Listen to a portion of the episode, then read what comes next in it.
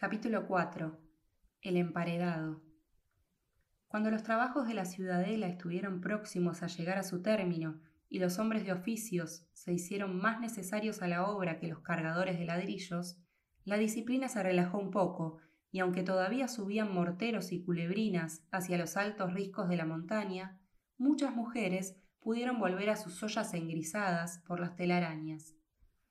Entre los que dejaron de marchar por ser menos útiles, se escurrió Tinoel, una mañana, sin volver la cabeza hacia la fortaleza ya limpia de andamios por el flanco de la batería de las princesas reales. Los troncos que ahora rodaban, cuesta arriba, a fuerza de palancas, servirían para carpintear los pisos de los departamentos.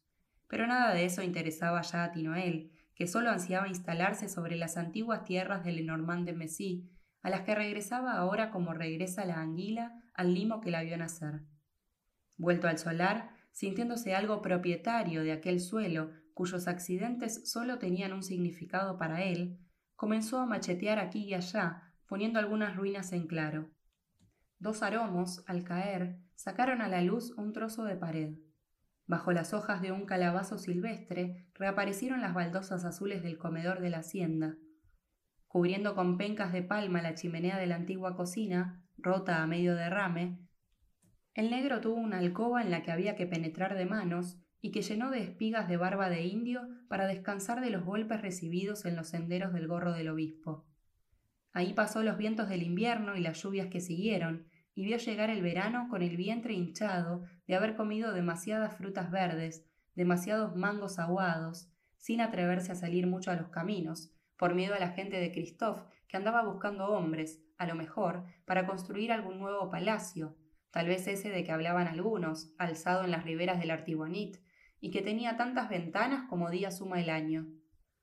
Pero como transcurrieron otros meses sin mayor novedad, Tinoel, harto de miseria, emprendió un viaje a la ciudad del Cabo, andando sin apartarse del mar, junto a la borrada vereda que tantas veces siguiera antaño, detrás del amo, cuando regresaba a la hacienda, montado en caballo de dientes sin cerrar, de esos que trotan con ruido de cordobán doblado y llevan en el cuello todavía las graciosas arrugas del potro.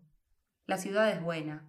En la ciudad una rama ganchuda encuentra siempre cosas que meter en un saco que se lleva al hombro. En una ciudad siempre hay prostitutas de corazón generoso que dan limosnas a los ancianos. Hay mercados con alguna música, animales amaestrados, muñecos que hablan y cocineras que se divierten con quien, en vez de hablar de hambre, señala el aguardiente.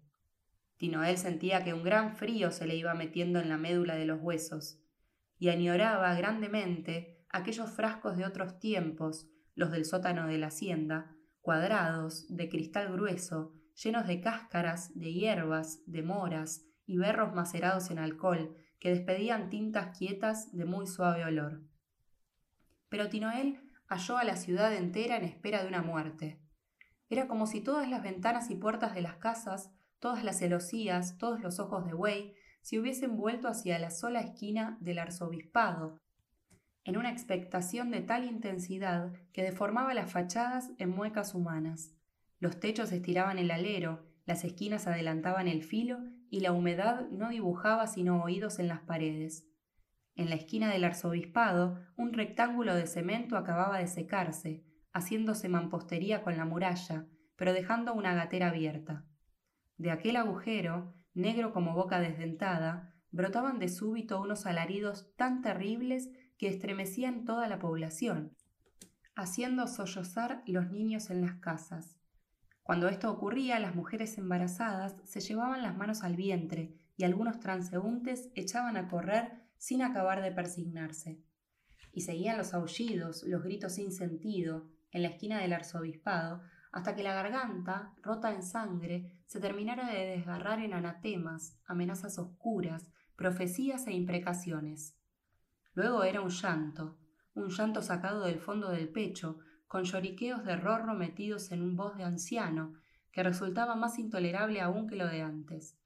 Al fin, las lágrimas se deshacían en un estertor en tres tiempos que iba muriendo con larga cadencia asmática hasta hacerse mero respiro y esto se repetía día y noche en la esquina del arzobispado.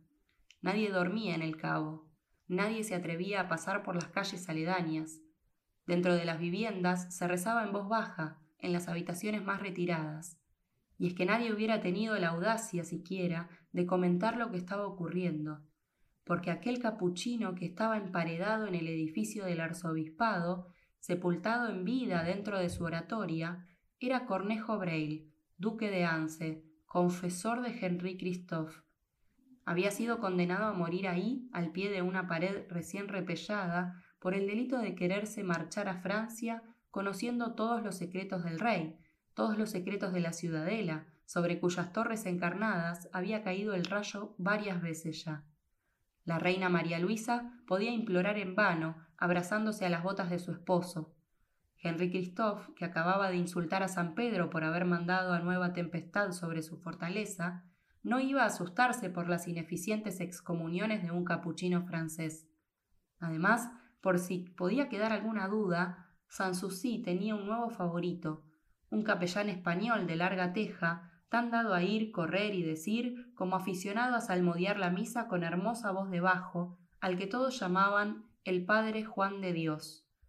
Cansado del garbanzo y la asesina de los toscos españoles de la otra vertiente, el fraile astuto se encontraba muy bien en la corte haitiana, cuyas damas lo colmaban de frutas abrillantadas y vinos de Portugal. Se rumoreaba que ciertas frases suyas, dichas como despreocupadamente en presencia de Christophe, un día en que enseñaba a sus lebreles a saltar por el rey de Francia, eran la causa de la terrible desgracia del cornejo Braille.